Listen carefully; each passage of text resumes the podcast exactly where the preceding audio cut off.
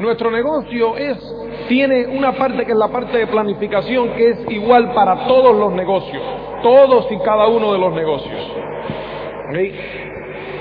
Y es los pasos número uno y número dos del patrón. El patrón sabemos que tiene ocho pasos fundamentales. O sea, que son sus ocho pasos.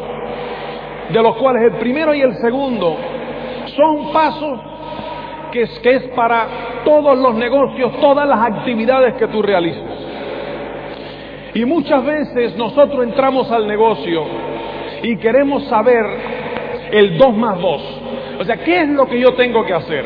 ¿Qué es lo que yo tengo que hacer? ¿Qué es lo que yo tengo que hacer? O sea, eh, día a día. Olvídateme de esos sueños, olvídate de compromisos, olvídate de todas esas cosas. Tú dime a mí qué es lo que yo tengo que hacer. Eso de, sueño es para ilusos y esas cosas. Yo quiero saber qué es lo que yo tengo que hacer. ¿Eh? Y lo principal es el primero y el segundo paso. ¿Eh? Antes de tú saber qué es lo que tú tienes que hacer, tú tienes que saber por qué lo vas a hacer. Eso es fundamental. ¿Por qué tú lo vas a hacer? Y ahí es donde muchas veces nos confundimos. Lo que nos ocurre es que muchísima, la mayoría de los que entramos al negocio ¿eh? venimos del mundo laboral. O sea, somos empleados, ya sea ejecutivos o ya sea, o sea, no empleados en el sentido de empleados, de, o sea, de, o sea, lo que quiero decir es que trabajamos para otra persona, en cualquier rango, ¿verdad? ¿Cuántos de los que están acá tienen negocios propios? Son dueños de negocios. Miren a su alrededor. Miren a su alrededor. ¿Mm? ¿Entiendes lo que te quiero decir? ¿Qué ocurre? Que la mayoría de nosotros, cuando comenzamos el negocio, y me incluyo en esa inmensa mayoría, somos personas que venimos del mundo laboral. Y no estamos acostumbrados a entrar en la etapa de planificación. No estamos acostumbrados a la etapa de planificación. Estamos acostumbrados a llegar por la mañana y que un señor nos diga o alguien nos diga, oye, me mira, eh, vamos a hacer esto hoy. ¿Verdad? Vamos a hacer esto. Y oye, me llegamos y tenemos que hacer esto y ya está. O sea, nos dicen lo que tenemos que hacer. Entonces, pues creemos que todo en la vida es así, que nos digan lo que tenemos que hacer. Y entramos aquí y queremos que nos digan lo que tenemos que hacer. ¿Eh? A lo mejor tú me dices, no, es que yo soy contable, a mí nadie me dice lo que tengo que hacer. Claro, porque tu etapa es repetitiva, pero alguien te dijo lo que tenías que hacer cuando entraste por primera vez. Pero mira, tú siéntate aquí, te entrenaron y te tú vas a hacer esto y esto y esto. Entonces estás haciendo eso por los últimos 10 años. ¿Sientes lo que te quiero decir? No entramos en la etapa de planificación, entramos en la etapa de toma de acción directamente. Ahora, esa etapa de toma de acción directamente está bien supeditada a la etapa de planificación. Alguien tuvo que planificar. Alguien tuvo que soñar. Alguien tuvo en un momento determinado que imaginarse en su mente antes de que esa actividad existiese que eso iba a tener lugar. Que alguien iba a, tener, a hacer eso que tú estás haciendo hoy. Y eso es lo que yo quiero, y eso quiero trasladarlo aquí. ¿Qué es lo que ocurre? Que en este negocio, señores, tú eres el empresario. Tú no eres el empleado. Con lo cual tú tienes primero que planificar. Tú tienes que saber qué es lo que tú quieres. Tú tienes primero, ante todo, que tener el porqué bien claro antes de entrar a la toma de acción, porque si no la toma de acción no va a tener sentido ninguno. Ninguno. Entonces eso es fundamental. Así que lo primero que tú tienes que hacer es tener un sueño concreto, es saber qué es lo que tú quieres, concretamente. Y eso tiene distintas etapas. ¿Eh? Eso tiene distintas etapas. Y eso se puede adaptar, fíjate, a cualquier cosa que tú hagas. Cualquier cosa que tú hagas, cualquier cosa, por mínima que sea, ¿eh? tiene que tener la respuesta a tres preguntas fundamentales. Y eso escríbelo. sea, cualquier cosa en la etapa de la etapa de planificación tiene que tener tres cosas, que es la respuesta a tres preguntas, que es el qué, el, el cuándo y el cómo. ¿Qué, cuándo y cómo? ¿Eh? O sea, y ese es el proyecto. ¿Eh? Fíjate que estamos entrando en la planificación. Estamos planificando primero, antes de entrar en, la acción. Y eso es común para todos los negocios. Como ya te dije, es común para todos los negocios. ¿Qué es lo que tú quieres? ¿Eh? Fíjate. ¿Eh? O sea, el proceso de planificación. Tienes que planificar. Planificar bien. Ahora, ¿qué ocurre, señores? Ese mismo proceso ocurre en este negocio. Tú tienes que saber qué es lo que tú quieres. O sea, tú tienes un sueño. Todo comienza con un sueño. Ahora, ¿qué sueño es? Empieza a responder las preguntas. ¿Qué? ¿Qué es lo que tú quieres? Independencia económica. ¿Eh? ¿Qué coche quieres conducir? ¿Qué es lo que tú quieres? ¿Qué es lo que tú quieres? ¿Mm? ¿Dónde quieres vivir? ¿Qué? Todo eso va ahí. Todo eso es lo que tú quieres. ¿Eh? Ahora, ¿qué ocurre, señores? Tú tienes que saber cuándo. ¿Mm? Ahora, ¿qué es lo que ocurre? Que entre que tú lo concibes y tú lo percibes, va a pasar unos cuantos años. O sea, tú no puedes pretender ser económicamente independiente mañana. ¿Qué ocurre entonces? Que tú lo tienes que anotar. En el ejemplo anterior, a ti no se te ocurre, si tú conoces Sevilla, coger y parar el coche y decir, bueno, déjame anotar, espérate. Los lebreros, ¿cuándo? ¿Ahora? ¿Cómo? Cojo la calle esta y voy aquí tal y cual. Porque la gente que está contigo te dice, tú estás loco, ¿qué te pasa? ¿Verdad? Lógicamente, ¿por qué razón? Porque desde que tú lo concibes hasta que tú lo percibes, señores, van a pasar 10 minutos, 15 minutos. En ese espacio de tiempo, en ese espacio de tiempo, en esos 15 minutos, nada va a ocurrir que despiste tu atención. Entonces no tienes que anotarlo. Señores, pero para la independencia económica, para la independencia económica, desde que tú lo concibes hasta que tú lo percibes, van a tardar unos cuantos años. Entonces, tú no puedes dejarlo a tu imaginación. Tú no puedes coger y decir, sí, yo quiero la independencia económica, sí, yo quiero, no. Tú tienes que anotarlo, ¿eh? tienes que escribirlo, tienes que visualizarlo. ¿Por qué razón, señores? Porque si no, la mente tuya va a racionalizar. Va a racionalizar. O sea, la mente tuya te va a jugar una mala pasada. La mente tuya eh, eh, va a llegar un momento en que cuando se ponga malo, o sea, cuando se ponga duro el camino, va a coger y te va a decir a ti mismo, oye, pero si yo no necesito esto de todas formas. O sea, yo estoy bien como estoy. ¿Eh? Yo estoy bien como estoy. Fíjate, una vez me pasó a mí, ¿eh? y este es, hay que anotar las cosas. Una vez me pasó a mí que una, una pareja coge y me dice, después de dos meses en el negocio, me dice, eh, Luis, eh, yo voy a dejar esto. Digo, ¿y eso por qué? Me dice, óyeme, porque me está dando muchos problemas y tal, esto no es fácil. Y, jolín, yo de todas maneras, yo no necesito esto para comer. Digo, pero si hace dos meses cuando tú entraste tampoco lo necesitabas para comer, si tú no entraste aquí para comer, ya tú comías entonces, ¿no? Me dice, bueno, sí. Digo, ¿y para qué tú entraste en el negocio? ¿Qué es lo que ocurre? Que ellos no lo habían anotado. Sin embargo, yo tenía aquí una hojita que nosotros esa noche nos sentamos y cuando ellos entraron decían, ¿qué es lo que tú quieres en este negocio? Y empecé a anotarlo. Y yo le saqué la hoja. Y le dije, fíjate, esto salió de tu boca y yo lo anoté. Aquí dice que tú querías un Mercedes, conducir un Mercedes.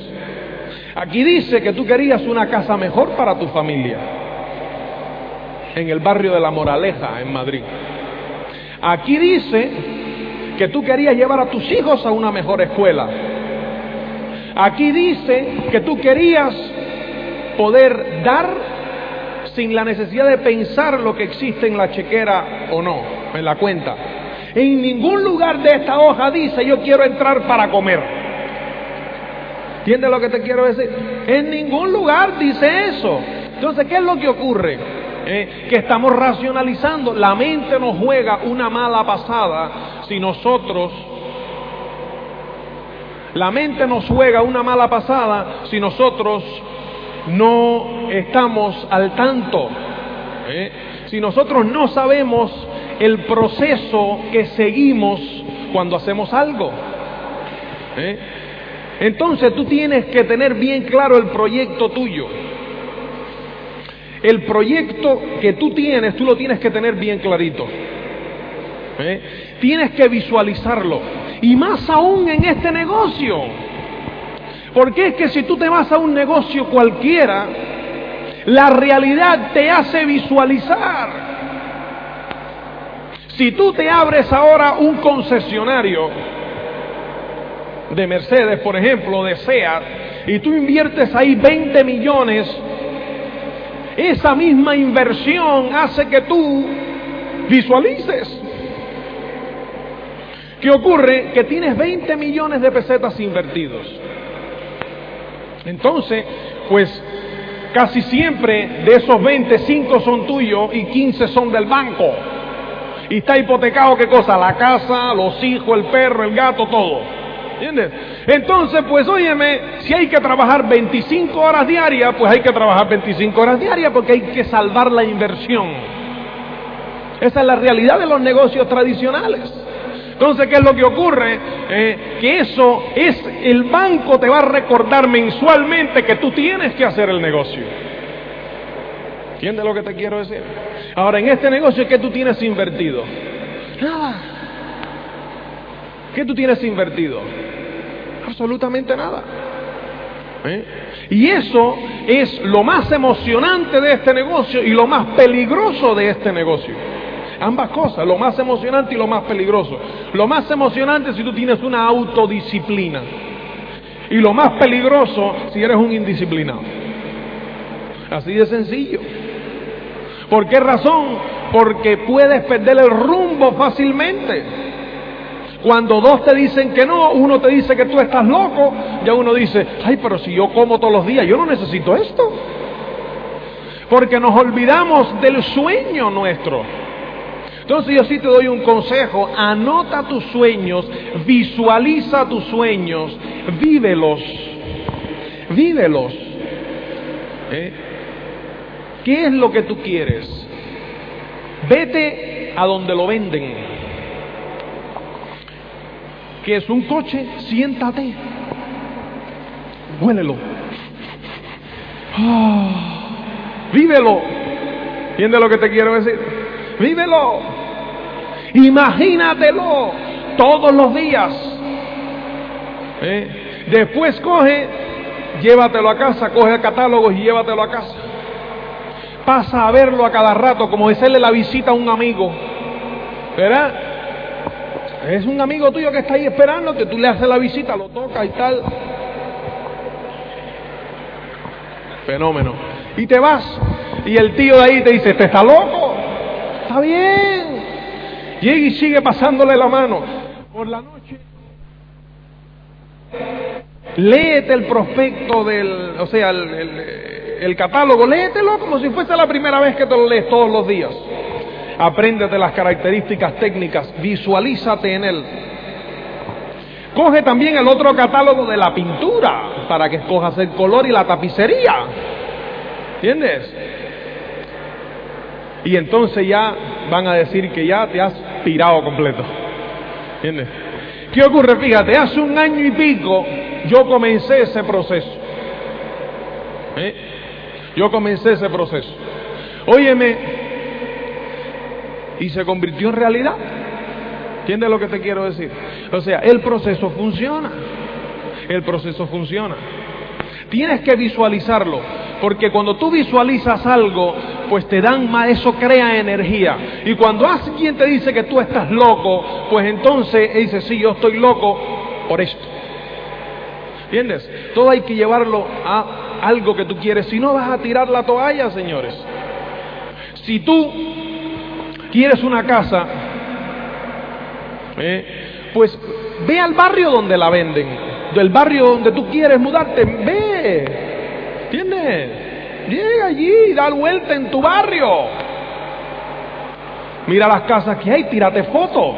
Lleva al crío a que juegue por allí, se familiarice con el barrio. ¿Entiendes? Que juegue con los niños de allí y tal. Y entonces cuando los otros niños le preguntan, ¿y dónde tú vas a vivir? ¿Dónde tú vives y tal? No, yo voy a vivir por aquí. Estamos escogiendo todavía el lugar. ¿Entiendes? Vele diciendo, mira, dentro de poco vamos a vivir por aquí. Para que el niño se vaya familiarizando con el barrio, ¿entiendes? O sea, señores, tienes que visualizar lo que tú quieres. Vete a una agencia de viajes. ¿Dónde tú quieres ir con tu familia? Planea el viaje. Pero llegue y llégate frente a la gente y dile, oye, mire, yo quiero que me planees un viaje de estas características con mi familia y tal. ¿Para cuándo? Para el mes que quieras ir y que te lo prepare un presupuesto escrito que te llevas a casa bajo el brazo. Entonces te sientas con la familia al lado de la mesa y vive el viaje. ¿Entiendes lo que te quiero decir? Eso, señores, pone en jaque a la mente. Eso, pone en jaque. Eso pone en jaque a la mente.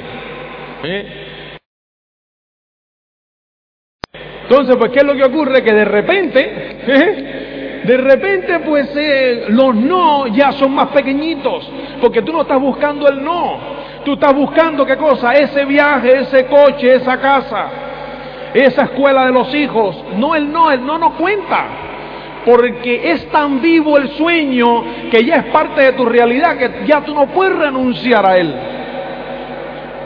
Ya tú no puedes renunciar a él, pero tienes que ser capaz, tienes que ser capaz de poder visualizarlo vivamente, de que eso es tuyo, de que lo único que falta es el espacio de tiempo.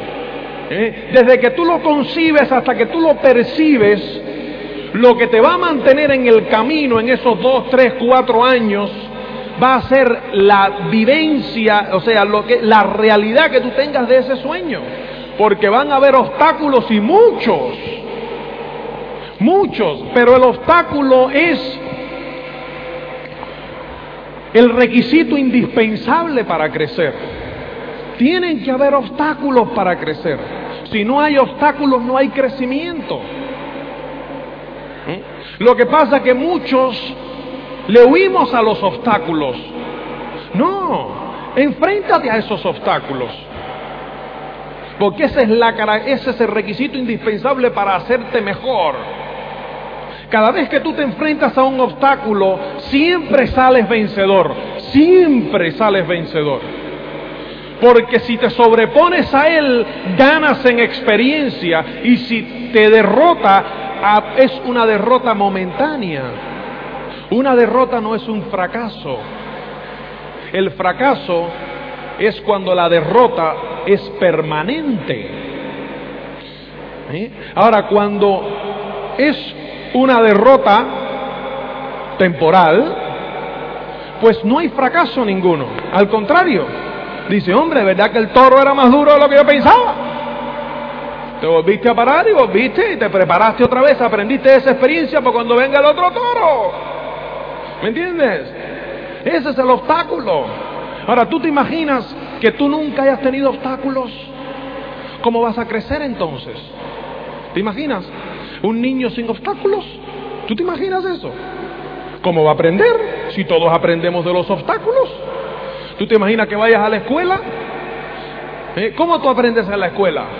¿Eh? Dos más dos, cuatro, ¿verdad? Primero tú aprendes los números. A ti no te entran de repente en una clase de cálculo. Dos más dos, pues cuatro. Primero los números, ¿qué dos más dos? Primero uno, dos, tres, cuatro, cinco y tal. Y después vamos, ¿y qué cosa? Tú, tú te imaginas el obstáculo que es para un niño aprenderse los números del 1 al 10. Es un montón. Ahora, vence ese obstáculo y eso, ese, esa experiencia la utiliza para entonces aprenderlos del 10 al 20. Y después para desde 20 al 30. Y después para comenzar a sumar, ¿va? Los obstáculos, lo mismo para leer. Primero las vocales, después las consonantes, después las une y comienza a leer. Es lógico. ¿Entiendes lo que te quiero decir? Entonces, esos obstáculos son fundamentales para poder crecer. Si no, no hay crecimiento ninguno. Entonces, pues en este negocio es exactamente igual. Tienen que haber obstáculos y los, los obstáculos te hacen fuerte. Ahora, te hacen fuerte si tú sabes dónde vas. Si tú no sabes dónde vas, hermano, te van a sacar del camino. Te van a derrotar. Va a ser un fracaso. Derrota permanente. ¿Eh? Y entonces pues te vas a quedar así y como ya te, caíste y dices, bueno, ¿y ahora dónde voy? Y pierdes el rumbo y ya, y dices, ay, esto no funciona. Entonces, lo primero que tú tienes que hacer, volviendo a las preguntas, es el qué, la respuesta al qué, pero visualizada por escrito, por escrito. Ahora, después tienes que tener el cuándo. ¿Cuándo tú lo quieres? Ponle fecha. Un proyecto sin fecha no es proyecto. Ay, es que yo tengo miedo y si le pongo fecha a lo mejor no llego. Y entonces, qué vergüenza. ¿No? Miedo a poner metas por miedo al fracaso, por miedo a no llegar. Señores, es que un proyecto sin meta no es proyecto. Fíjate, Tú no, ¿cuántas veces tú no has pasado por ahí y dice urbanización no sé qué segunda fase? Es el nombre del proyecto, no sé, eh, viviendas de no sé cuánto, nombre del proyecto. Fecha de terminación, agosto de 1992. ¿No tiene fecha? Ellos podían no poner la fecha y podían decir, Óyeme, ¿cuándo se termina el proyecto? A ver, cuando se termine. ¿Cuándo se termina? Cuando se termine. ¿Qué sé yo? ¿Para qué vamos a poner la fecha? A lo mejor no llegamos. Mucha gente yo le pregunto, óyeme, ¿cuándo vas a llegar al 21%? ¿Cuándo? Pero tú nunca has visto el plan. Cuando tengo un millón doscientos mil puntos. Bien sencillo, ¿no? Más sencillo imposible.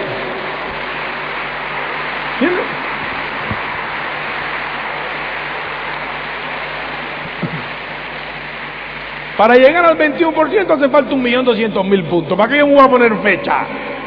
¿Total? Sí, cuando llegue y en la computadora diga el día 31, un millón doscientos, ya entonces soy 21%. ¿No? Fíjate qué sencillo. ¿Tú te imaginas la, la unidad europea sin fecha? Unidad monetaria, 1993. Está ahí puesta, a lo mejor no pasa hasta el 95. Pero tiene que haber una fecha hacia la cual cuando se reúnan los ministros o quien sea hablar, siempre tengan qué cosa, fechas y fases. Fechas y fases. ¿No? Fechas y las fases para llegar. Ay, que después no siga, no importa, en vez del 93, vamos a ponerlo para el 94. Pero ¿cuándo se cambia la fecha? La fecha se cambia, señores, el, a las 12 de la noche del día 31 del mes que uno pone la fecha. Hasta las 12 de la noche hay posibilidades. ¿Qué es lo que hacemos muchos de nosotros? Ponemos, en vez de cambiar los planes, cambiamos la fecha. Yo veo que otros ponen fecha. Otros son más osados y dicen, no, yo voy a poner la fecha. Entonces dicen, 21%. junio. Entonces eh, coge y te se trazan, ¿no? Los distintos meses. Y como dicen en, en marzo eh, o abril, abril llega a finales de abril y no están al 15. Entonces ellos dicen julio. En vez de cambiar el plan de acción, cambia la fecha. Al revés completo. Y entonces dice, bueno, y en no, ahora en julio. Pero entonces, ya en abril, eh, tampoco llegan al 15. Y entonces, bueno, ya, y cuando lo dice, el 21, ¿cuándo? Dice, no, en agosto para terminar el año fiscal bien. ¿Entiendes? Y van atrasando la fecha. En vez de cambiar los planes. Señores, los planes se ponen en arena y se cambian de acuerdo a las circunstancias. Las metas se ponen en hormigón. Esas son fijas. La meta es fija. La meta es fija y los planes son variables. Tú tienes que ajustar los planes a la situación y meter la tercera, la cuarta, la quinta, acuerda si vas en montaña, vas cuesta abajo, etcétera. Ahora la meta no cambia. La meta no cambia. Puede que haya un desvío y tal. Bueno, pero entonces ¿qué hay que hacer? Echar un poquitico más el acelerador a expensas de que te ponga alguna multa y tal por exceso de velocidad. Pero hay que, ¿entiendes? Recobrar tiempo. Entonces, señores, la meta es importantísima, la fecha concreta de cuándo tú vas a llegar. ¿Entiendes lo que te quiero decir? ¿Cuándo tú vas a llegar? Y después que ya tú tienes eso, eh, ya pues comienza, ya tienes el proceso de planificación. ¿Qué es lo que tú quieres? Visualizado por escrito que te quema, puesto en figuras por todos los lugares, el cuándo, con fecha concreta, ¿eh? y entonces viene la tercera parte, que es el cómo, el plan de acción, y entonces entran los otros puntos del patrón. Pero antes de entrar a esos puntos, hay que tener ciertos compromisos. ¿Entiendes lo que te quiero decir? Primero, ciertos compromisos. O sea, acuérdate del qué, acuérdate del cuándo, qué y cuándo, ¿Mm? bien concreto. Y el cómo lo vamos a tratar en un momentico. Antes de eso, para asegurar bien el qué y el cuándo, vamos a hablar un poquito de algunos compromisos que le tienes que echar al qué y al cuándo compromisos concretos. Y aquí a mí se me ocurren dos compromisos básicos que tú tienes que tener en cuenta. Dos, bien básicos. El primer compromiso que tú tienes que tener es, déjame ponértelo de esta forma, el mismo compromiso que tú haces con tu jefe. El mismo.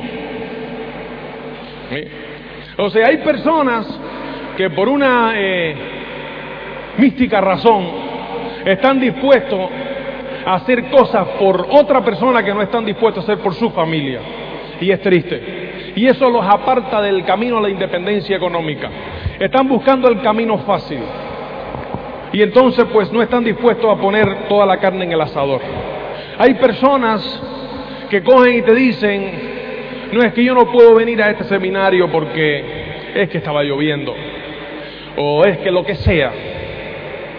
O es que me llegó una familiar, mi tía, de visita. Pero, o te dicen, es que yo tenía, oye, es que tengo un catarro y tengo un cansancio y tal. Sin embargo, si el lunes por la mañana tienen esa misma situación que tienen hoy, eso no es excusa para ir a la escuela, ah, perdón, para ir al trabajo. Eso no es excusa para ir al trabajo. Y no llamamos al jefe y le decimos, oye, es que tengo catarro. O es que tengo a mi tía aquí. vamos al trabajo. Entonces, para ser rico a otro, si hacemos todos los compromisos. Para hacernos ricos nosotros, no. Eso no. ¿Entiendes? Tremendo el tema. Nos comprometemos con la familia de otro en vez de con la familia nuestra. Es triste. Los otros días me dice uno, es que yo mis niños no los puedo dejar. Sin embargo, los otros días estaba hablando con una eh, amiga que acaba de entrar en el negocio, me dice, oye, oyéndote hablar de eso es triste. Eh, ver cómo las madres dejan a los niños con 40 de fiebre en la guardería y se van a trabajar. Con 40 de fiebre. Ella dueña de una guardería. Dice, me los dejan aquí, me dice, se van con lágrimas en los ojos a trabajar. Porque hay que ir a trabajar y dejan al niño en la guardería con 40 de fiebre, niños de 3 años. Y esa misma persona te dice a ti el sábado que no puede dejar a los niños para ir a labrarse un futuro económico para esos mismos niños. Es triste. ¿Entiendes lo que te quiero decir? Los otros días me encuentro con una que me dice, ay, es que el sábado, el único día que tengo yo para disfrutar de mis hijos.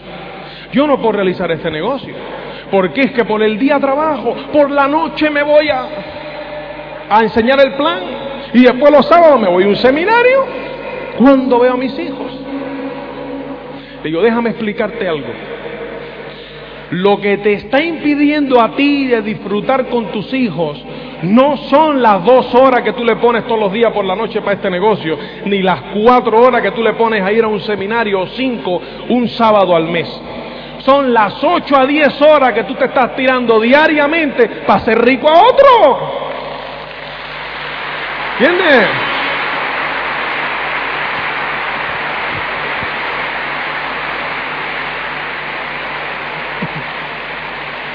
Eso es lo que te impide a ti disfrutar de tus hijos. A las 10 de la mañana, cuando el nene mejor está, que se levanta, ¿eh? no, ni eso, porque lo tienes que levantar a las 7 en horas interpectivas para llevarlo con el frío y llevarlo a la guardería. Entonces, pues a las 10 de la mañana, cuando el niño está más fresco, ahí tú das, dale que te pego trabajando para ser rico a otro cuando el niño está más fresco. Y cuando tú estás más fresco. Entonces, cuando el niño está más cansado y cuando tú estás más cansado, entonces ¿quién quiere jugar con el niño? Tremendo el tema. O sea, es que, señores, hay que hacer ciertos sacrificios. Hay que hacer ciertos sacrificios. Los otros días llego a un lugar a hacer una orientación y de estas cosas que llego tarde. Yo casi nunca llego tarde, pero ese día llegué. Entonces, pues eh, llego, llegué 40, ese día pues de verdad que eh, hubo una, no te voy a contar la historia, pero eh, llego 45 minutos tarde, 45, yo llegaba con una vergüenza. Y llego ahí de verdad, o sea, llegaba y fue, le digo como, o sea, digo, oye, me fue mi responsabilidad. O sea, yo estaba resolviendo, me llamaron de Estados Unidos, pues estaba haciendo el problema de la convención, que ustedes saben que la convención se va a llamar la milagrosa. Han habido 700 mil cambios. Pero bueno, entonces pues estábamos, eh, estábamos, o sea, tratando los cambios y tal y cual, y estas cosas que me llaman de Estados Unidos, y a la hora de salir tuve que resolver esa situación. Porque, óyeme, están en juego 15 mil personas. Entonces, pues había que establecer prioridades y estas cosas que llego tarde, digo, señores, es mi responsabilidad. Eh, he llegado tarde. Espero que me disculpéis, y, pero no os vaya a arrepentir y tal. O sea, vamos a comenzar. Y había un señor ahí delante que me dice, eh, espero que tenga usted una buena justificación para llegar tarde. Seguramente, si en vez de ser yo quien llegue tarde, es su jefe que llega tarde, el lunes por la mañana, o que el jefe lo haya citado en vez de a las 8 que él comienza a trabajar, lo haya citado a las 7 de la mañana para hacer ciertas cosas en el trabajo y nadie tenga llave y el jefe no pueda llegar hasta las 8 y esté fuera en el trabajo sentado, ¿no? en el invierno pasando frío porque no puede entrar, y llega el jefe a las 8, seguramente lo recibe y llega el jefe y le dice, hombre, hermano, discúlpame y tal, es mi responsabilidad. Y dice, no importa, señor Rodríguez, pero no importa, si aquí estábamos, no importa. ¿Entiende? Usted tranquilo. Tómese su tiempo, tranquilo, tómese su tiempo, que vamos, faltaría más, señor Rodríguez. O sea, usted es una persona tan ocupada, bueno, no, ni, ni me tiene que decir nada, ¿eh? El hecho de que yo pueda coger una pulmonía da igual, mal rayo me parta, pero usted tranquilo. ¿Entiende lo que te quiero decir? Para ser rico a otro, todas las pleitesías. Para hacerte rico tú, rígido. ¿Entiendes? Rígido. Si no me llega el producto en 15 días, me rajo. Yo no entiendo. No entiendo. No entiendo. Es que me rajo porque hace un mes que no me llega el número. Hombre, espera dos o tres. Si de todas maneras te vas a tener que esperar 65 haciendo lo que tú estás haciendo. ¿Qué más te da un mes más que después? Es que no, no establecemos las prioridades como hay que establecerlas. No, nos confundimos, nos confundimos. ¿Entiendes? Y entonces queremos exigirle perfección a este negocio. Perfección perfección a tu línea de auspicio. Que me rajo porque mi auspiciador me gritó. El otro día me llama uno, ¿qué es lo que se ha pensado? Mi auspiciador me gritó y tal, y me rajo. ¿Tú te imaginas eso? Yo cojo el teléfono, digo, ¿cómo? Y me parecía que era mentira. Es una broma, ¿no? Sí, ¿por qué eso y tal? Digo, bueno, pero macho, ¿cuántas veces no te han gritado aquí en tu trabajo y por qué no te raja allí? Dime, rájate allí.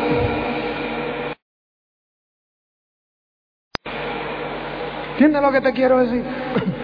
Tienes que establecer prioridades y compromisos. Si no, estás muerto en la carretera. Es la única forma de apuntalar el qué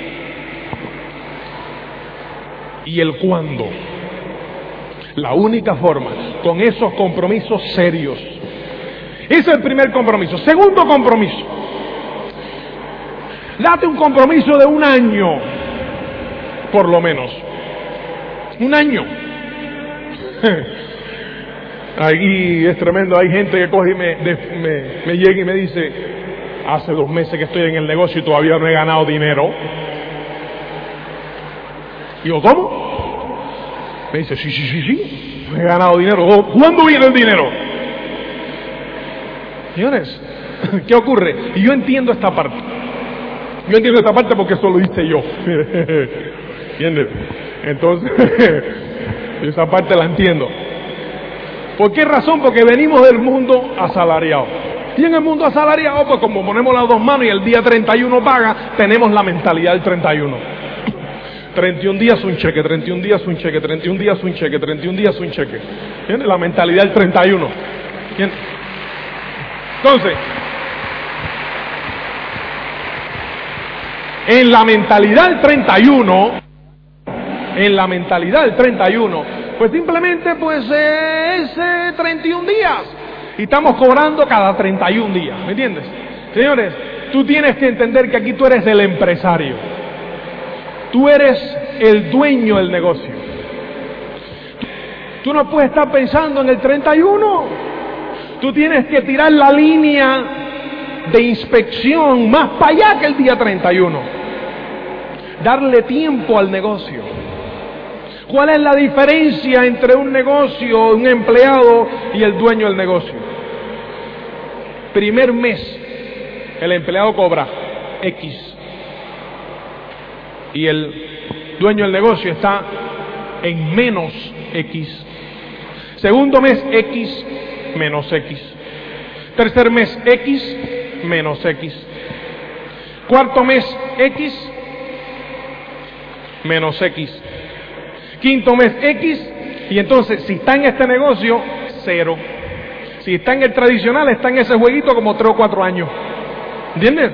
Sí, señor. Entonces, pues este, el empleado X, 1. X, 1. X, 2. Y después llega un momento que es X, X. Llega un momento que es X, X más 1. X, X más 2. X, X más 3. X, X más 4. X, X más 100. Termina el año. X más la inflación, X más 120, X más la inflación, X más 120. Y así hasta los 65 años aquí. Y aquí eres el dueño del negocio. Puede que aquí llegue X y fracasaste. Sí. Pero por lo menos estabas luchando por algo. ¿Entiendes lo que te quiero decir? Pero es una derrota. Ahí es donde tiene que estar tú para decir esto es una derrota temporal. Aprender de esa derrota y volver a la carga. Y ahí estriba la felicidad y ahí estriba el éxito. Este aquí, ¿eh? ¿tú sabes cuál es lo peor de esta X de aquí? Que esta X de aquí, señores, cuando tú haces balance, cuando tú haces balance, ¿eh? al año, a los dos años, a los diez años, tú te has dado cuenta que la mayoría de las personas que trabajan para otro no han vivido diez años, sino han vivido un año diez veces. ¿Eh? No han vivido diez años. Han vivido un año y lo multiplicas por diez y ya está. Y después cuando pasen 20 años, van a, los últimos 20 años van a haber hecho lo mismo en el mismo lugar sentado mirando el mismo papel, firmando nóminas o haciendo tal. Los otros días voy a sacar un depósito legal de una cinta y veo al tío viendo cuñitos. Le digo, ¿cuántos años hace que trabajo usted aquí? Me dice, 10. Le iba haciendo lo mismo me dice, lo mismo. Qué genial, macho, cuñito. Todavía le quedan como 40 poniendo cuñitos. Pues óyeme, él se puede quedar en su casa y multiplicar a su mente y ha vivido un año 40 veces. Porque en el año ha cambiado de coche, en los 40 años dos veces, ha ido los 40 años al mismo lugar de vacaciones, con la misma gente, con lo mismo. Óyeme, multiplico un año 40 veces y ya está. ¿Entiendes lo que te quiero decir? Entonces aquí es donde está la, la felicidad. ¿Por qué? Porque tú estás siempre en jaque siempre en el más. ¿Entiendes? Y ese es la diferencia entre el empleado y el empresario. Así es, y tú eres empresario en este negocio. Fíjate que aquí en este negocio no hay un día igual al otro. Siempre hay una pareja distinta. Siempre hay alguien distinto con quien tú estás hablando. Entonces, tú tienes que echar cuenta, por lo menos, darte un año y en ese año yo te voy a decir una cosa, haz un compromiso de un año de hacer las cosas como te dicen las personas que saben. Y aquí hay gente que coge y te dicen, es que yo no puedo invertir. Uno le dice, tienes que invertir en tu negocio. Dice, no, yo no invierto hasta que no gane. Digo, ¿cómo? Es que es el ramalazo del empleado. Digo, ¿cómo es eso? Dice, no, no, no, no, yo nada más que voy a invertir exactamente lo que gane. Digo, bueno, ¿eh? estás en tu negocio, señores. Tú no puedes aplicar esa mentalidad del empleado a un negocio donde tú eres el empresario. No puedes.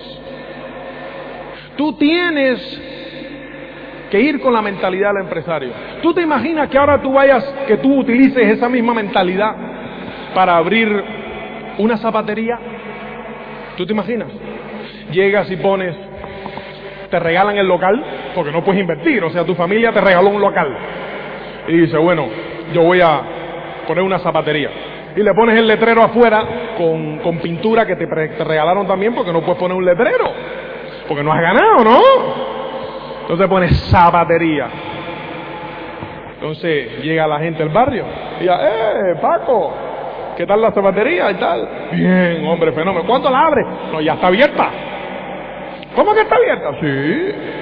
Hombre, ¿y dónde tienen los zapatos? Yo no estoy esperando a que la gente compre primero para comprarlo. ¿Entiendes lo que te quiero decir? No funciona esa mentalidad. No funciona. ¿Entiendes? Ahora, la gran ventaja de este negocio es que no tienes que invertir la cantidad de dinero que exige el marketing tradicional en cualquier otro negocio. Esa es la gran ventaja. Pero invertir, hay que invertir. En tiempo y en dinero. Los otros días me llega y me dice uno, es que la convención, son eh, eh, 60 mil pelas, cuando no se había hecho el cambio.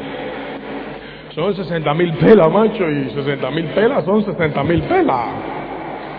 Yo no tengo. Y bueno, puede que tú no tengas. Sí, yo no te voy a discutir eso. Ahora, yo sí te garantizo una cosa, y este es mi modo de pensar.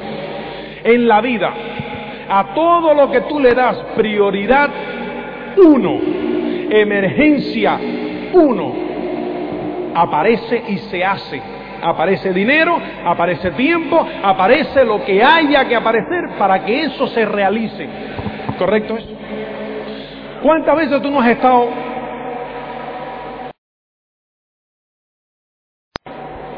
y el coche se te ha roto? Se ha llevado a arreglar de repente. Y de repente pues se oye, me te dicen, macho, son 60 mil pelas. ¿Qué ocurre? Yo no sé cómo ni de dónde, pero esas 60 mil pelas aparecen. ¿No es correcto? ¿Por qué razón? Porque se le ha dado prioridad uno. ¿No? Los otros días me dicen, es que yo no tengo tiempo. Es que yo no puedo dejar el trabajo y tal. Y esto es comparando mal y pronto. Los otros días estaba viendo yo a un amigo que me decía, macho, se me ha puesto mi madre enferma en Coruña, me tengo que ir. Digo, hombre, ¿y el trabajo? Me dice, no, ya me las he arreglado. Porque tenía prioridad uno. Cuando tú tienes prioridad uno, aparece el tiempo y aparece el dinero. Prioridad uno. ¿Eh? Ahora,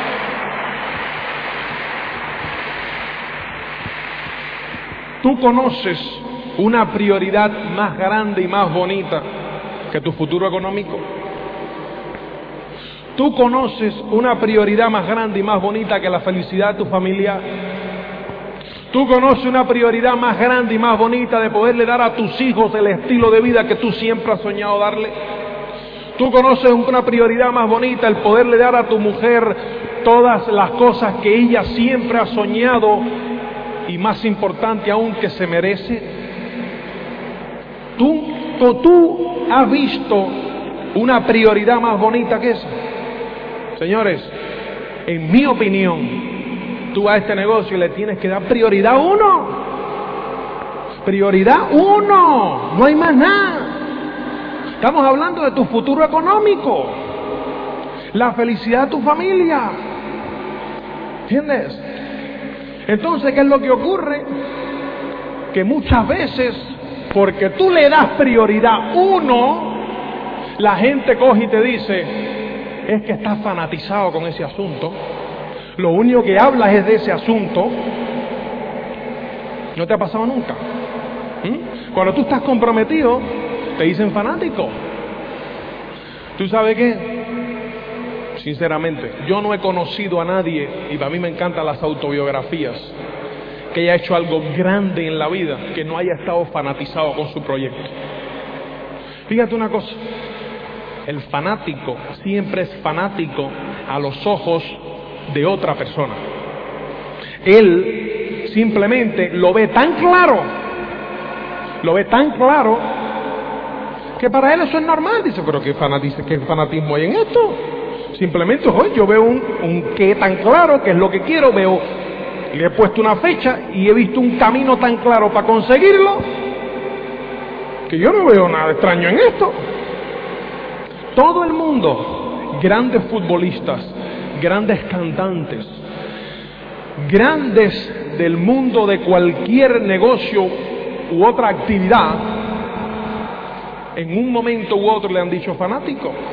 ¿Por qué? Porque es fanático a los ojos de otra persona que no entiende lo que es establecer un compromiso definido y claro con un proyecto. Así de sencillo. Tú tienes, señores, que establecer ese compromiso claro con el proyecto que tú quieres. ¿Cuál es mi consejo? Que tú date un año, date un año, un añito. Tú y en un año, en un año, tú desarrolles el negocio de acuerdo al sistema. Y desarrollalo. Exactamente como nosotros te decimos que lo hagas. Como está en el patrón. Asiste a todas las actividades, vete a todos los seminarios, vete a todas las conferencias, vete a todas las convenciones, apúntate en el standing order, estate en todo. Y después al año, raya, suma, resta, y entonces saca tu balance. Saca tu balance. ¿Qué puede pasar? ¿Qué puede pasar? ¿Que no estés contento con el balance? ¿Sigues haciendo lo que estás haciendo? ¿Que estás contento con el balance? Entonces echa para adelante. ¿Entiendes lo que te quiero decir? Los otros días me dice uno, pero es que un año es un año. Digo, ¿cuánto hace que tú estás trabajando y tú estás trabajando? Me dice, 20 años. Digo, no en balde, como dice Carlos Gardel, 20 años no son nada. ¿Y 20 años qué son? Haciendo lo que tú estás haciendo todos los días. ¿Entiendes? Pero lo más bonito es que ahora entra el año 21 y tiene que volverlo a hacer. ¿Entiendes? O sea, ¿entiendes cuál es el compromiso que te estoy diciendo? Échate un año para que tú veas lo que puede hacer este negocio en un año en tu vida cuando tú lo haces correctamente. Cuando tú lo haces correctamente. Y esos son los dos compromisos. Los dos compromisos. El compromiso de hacer exactamente por tu negocio lo mismo o más de lo que tú estás dispuesto a hacer en tu otra actividad que te está dando los medios para vivir hoy. Y lo segundo es darte el compromiso de un año, dos compromisos. Ahora, eso señores, ¿qué viene a hacer? A apuntalar el qué y el cuándo. A apuntalar qué es lo que quieres y cuándo lo quieres. ¿Mm? Y todo esto que hemos hablado hasta ahora, señores, es lo que va a configurar tu actitud en el negocio. La actitud tuya, la postura tuya hacia el negocio. Eso que nosotros hemos hablado ahora es lo que va a hacer que tú veas el negocio como un arma para ser económicamente independiente o veas el negocio como un negocito que te va a dar 5 o 10 mil pesetas mensuales. Y de acuerdo a la actitud que tú tengas y a la postura que tú tengas, entonces tú vas a desarrollar el cómo efectivamente o no. Entonces, mucha gente entran al negocio y quieren saber cómo desarrollar el cómo, sin saber el por qué. Y por eso se estrellan. Ahora, cuando tienes un por qué claro, tienes unos sueños claros, un qué, un proyecto definido por escrito, con una fecha concreta en hormigón, con unos compromisos sólidos y fuertes, entonces estás listo para entrar en el plan de acción con la visión y la postura que se necesita en este negocio.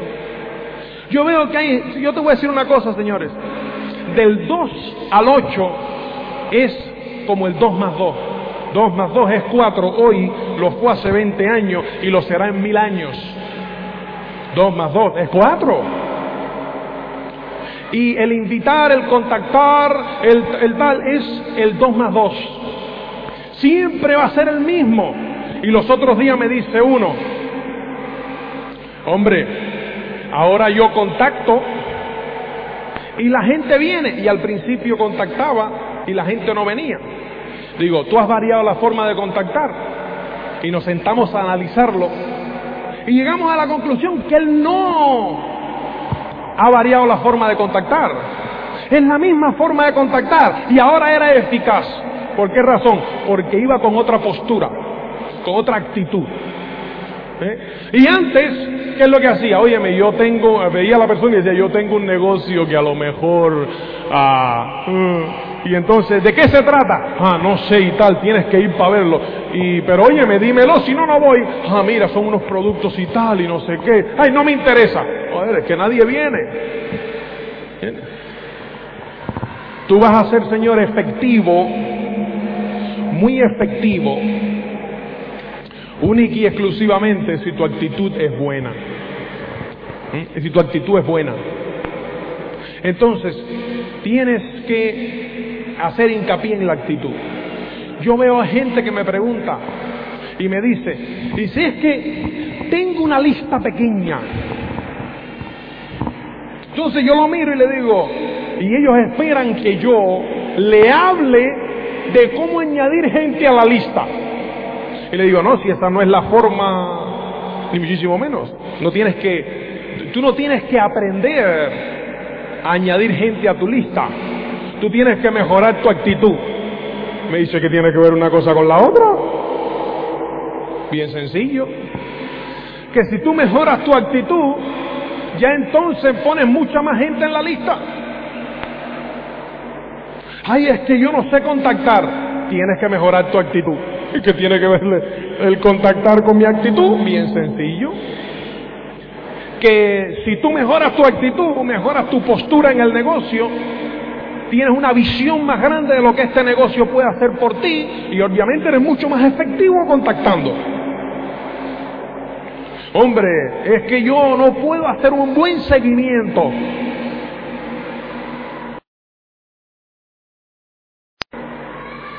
Mejora tu actitud.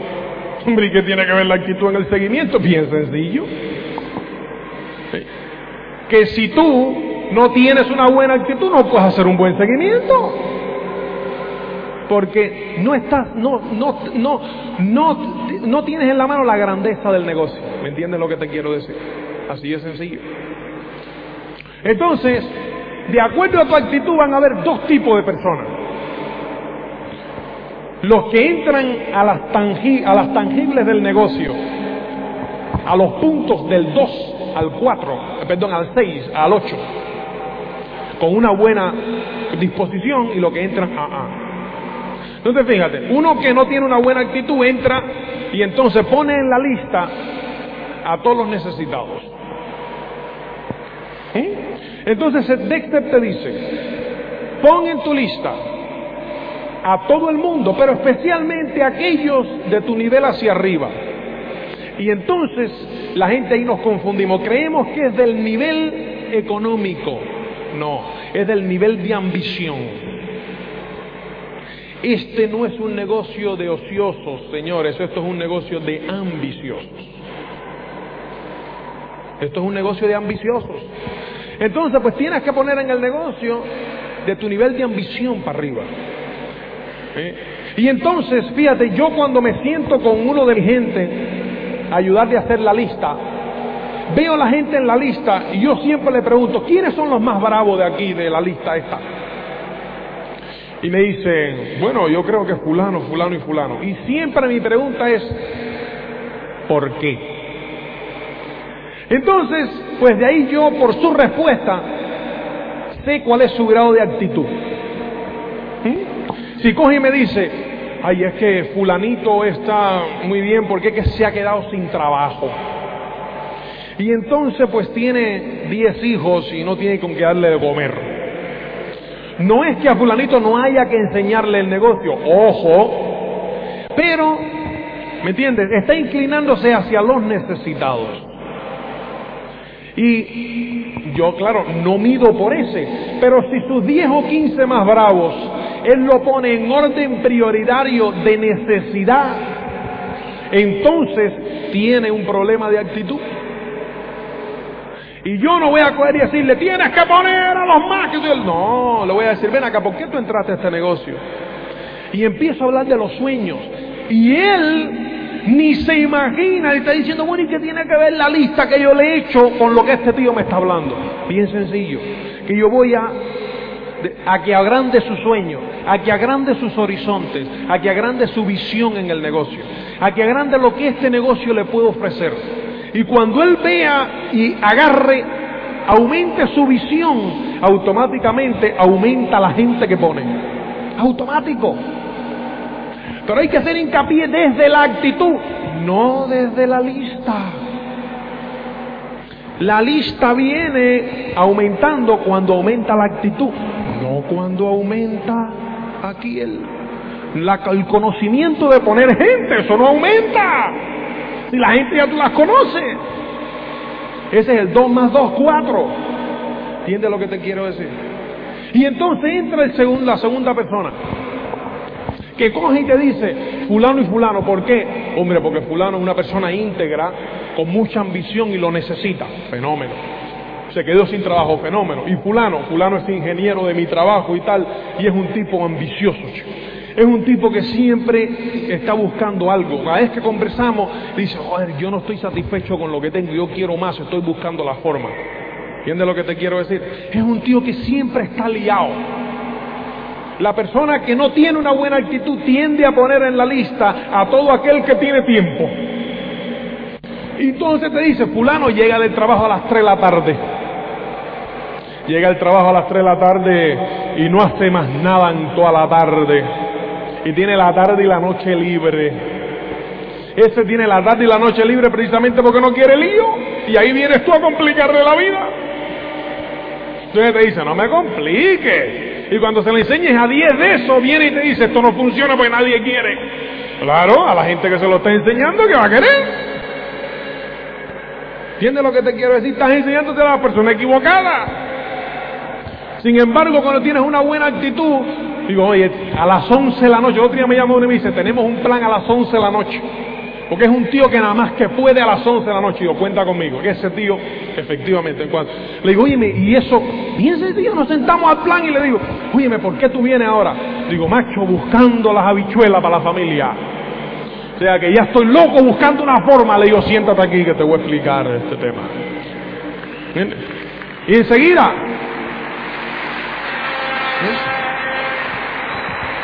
entonces cuando, cuando termino me dice, macho, yo todos los días llego a las 11 de la noche, pero yo creo que entre 11 y 2 de la mañana podemos hacer algo de esto. Está liado porque quiere más. Y el que tiene una buena actitud busca ese tipo de persona. El que quiere más. El que no, siempre busca al necesitado. Y no solo al necesitado, sino al que más tiempo tiene, al que trabaja de 8 a 3 y no hace nada por la tarde al que tiene uno o dos meses de vacaciones. ¿Entiendes? Al que tiene el trabajo fijo y está buscando un pluriempleo. ¿Entiendes? Eso no son la gente que nosotros estamos buscando. No es menos cierto que yo se lo voy a enseñar igual, porque yo creo como en la justicia, aquí todo el mundo es bueno hasta que él no demuestra que es malo. Yo se lo voy a enseñar igual. Pero cuando él me dice que no, yo lo voy a mirar y voy a decir, pobrecito tú. ¿Entiendes? Pobrecito tú. Que te vas a quedar ahí para toda la vida. Pero muchos de nosotros lo que hacemos es, ay, usted no quiere. Pobrecito yo.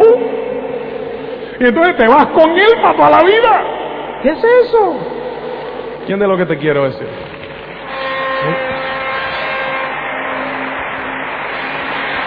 Ahora,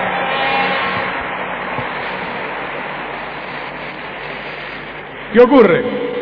Tienes la lista, 100 nombres con buena actitud, buena gente, gente con compromiso, gente que quiere más, gente ambiciosa.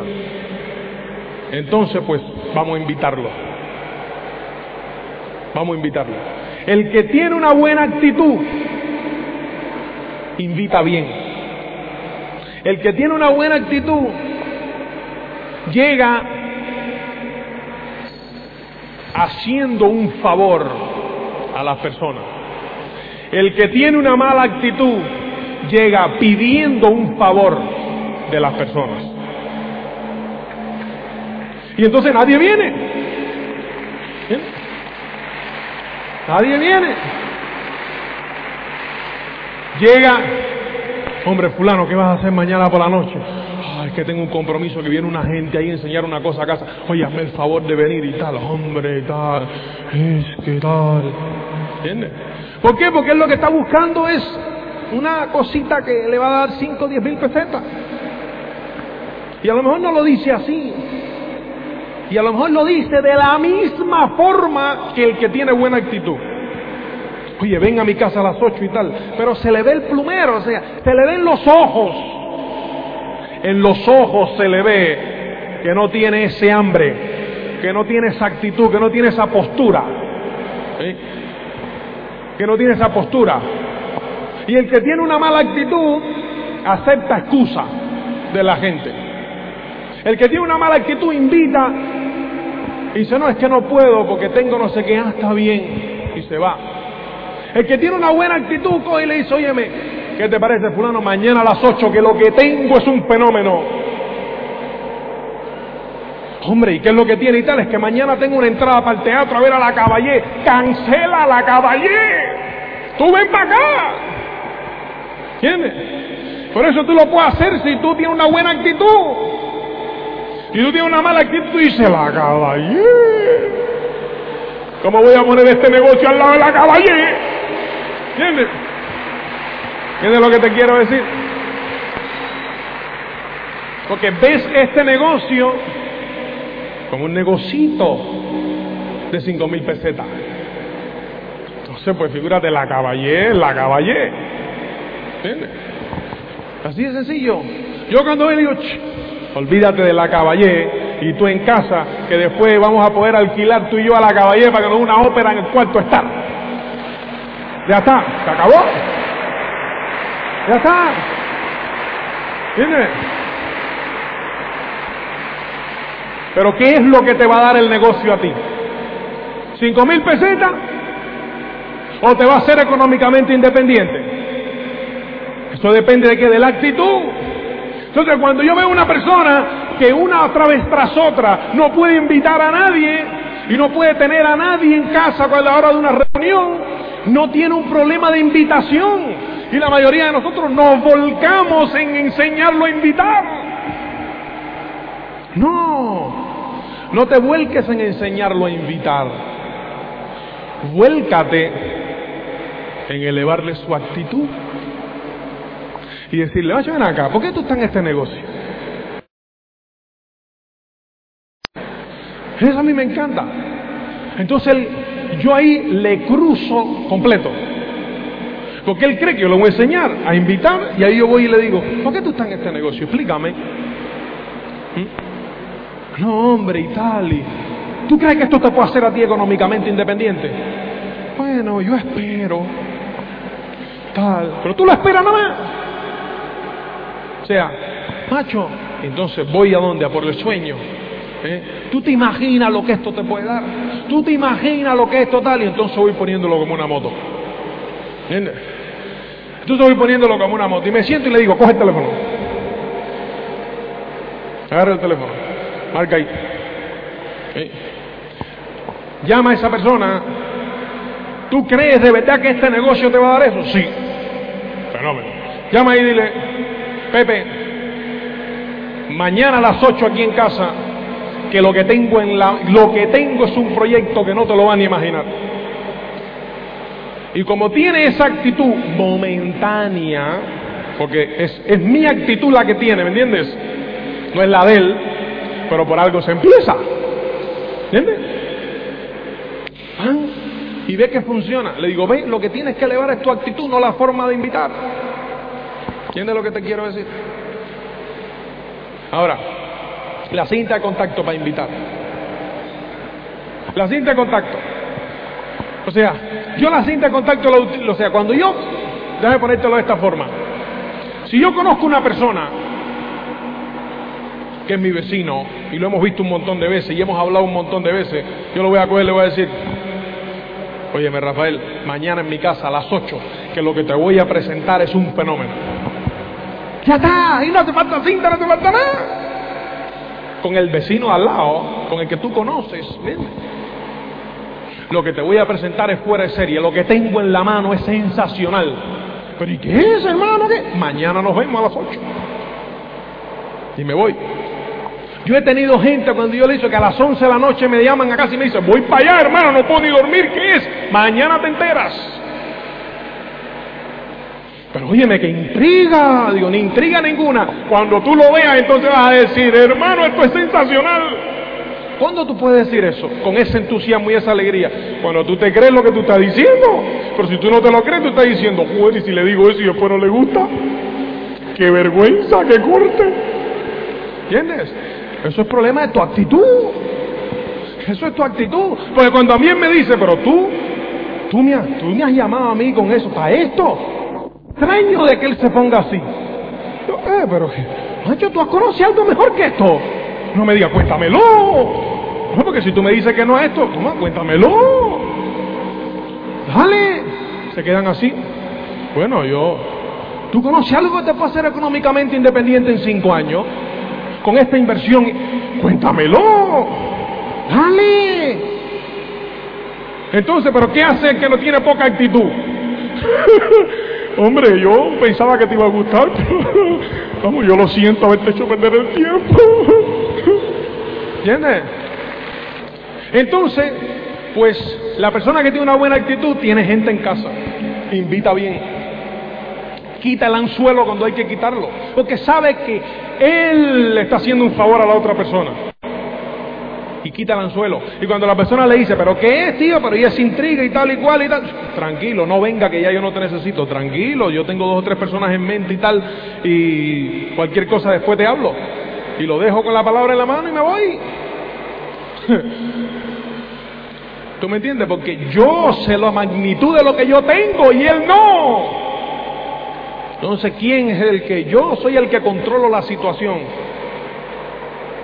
Y es sencillo.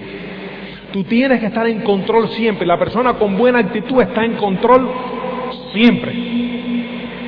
Siempre. Entonces tú tienes que estar en control.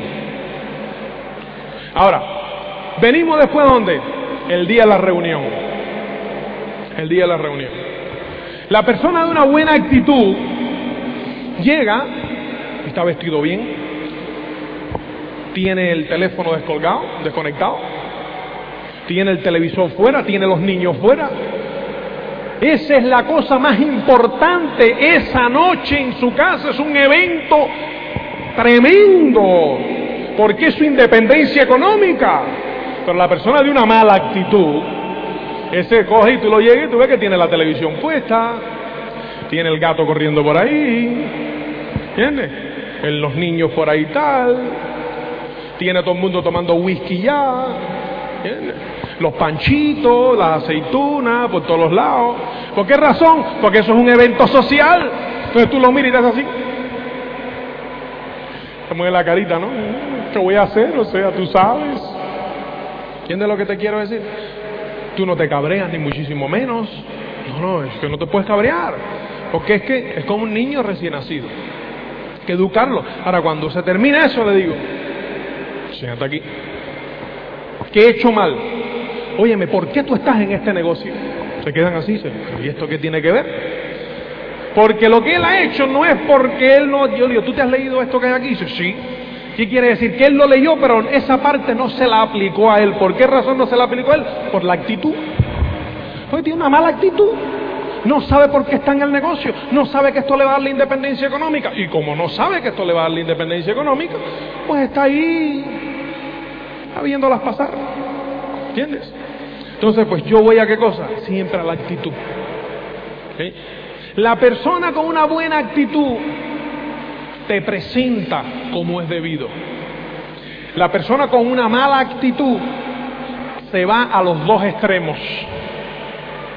O bien te presenta y te dice, eh, este es, eh, yo los he citado aquí, señores, porque me han hablado de una idea. Vamos, eh, puede ser buena, yo no sé, ustedes juzguen ustedes. ¿Entiendes?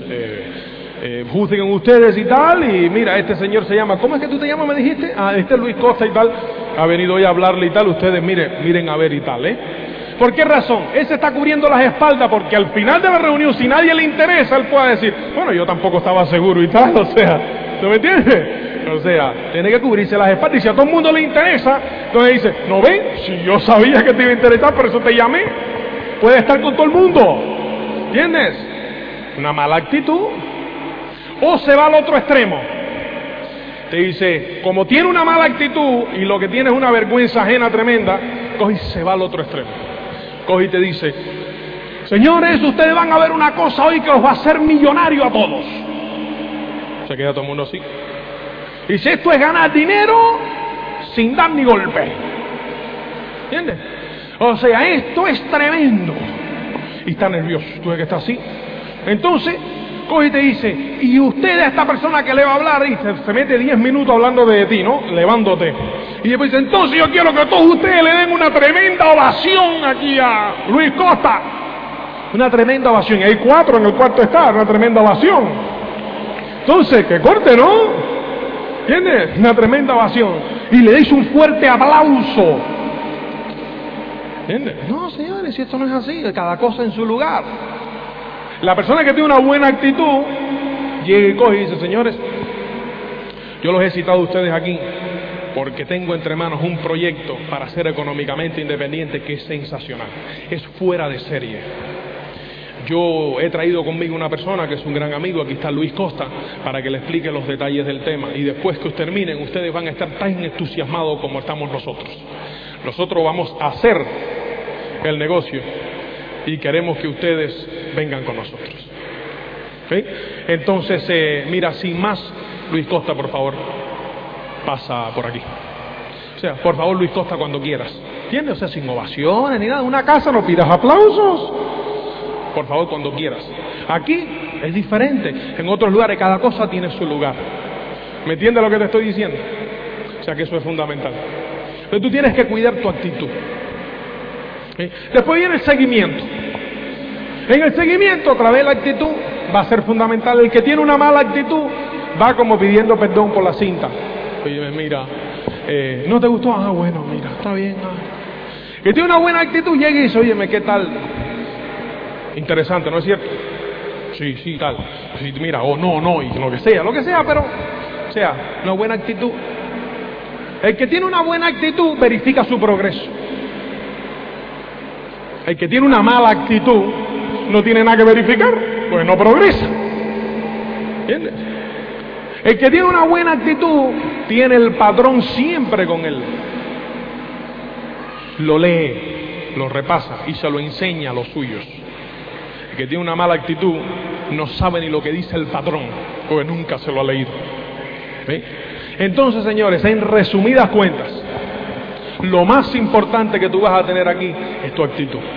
Cuídala, mímala, abrázala, cuídala todos los días. Escúchate muchas cintas, que eso es lo que va a mejorar tu actitud. Escúchate tus cintas, ve a los seminarios, ve a las convenciones, porque ese sistema, en mi opinión, es el sistema, el mejor sistema que hay en el mundo, porque es bueno para todo el mundo. Es bueno para el que es ingeniero y es bueno para el que es médico y es bueno para el que está fregando platos y es bueno para el estudiante y es bueno para el jubilado y es bueno para todo aquel que tenga un sueño grande y para todo aquel que quiera ser económicamente independiente. Es bueno para todo el mundo. Y eso es un sistema grande. Los queremos mucho y nos vemos más tarde. Muchas gracias.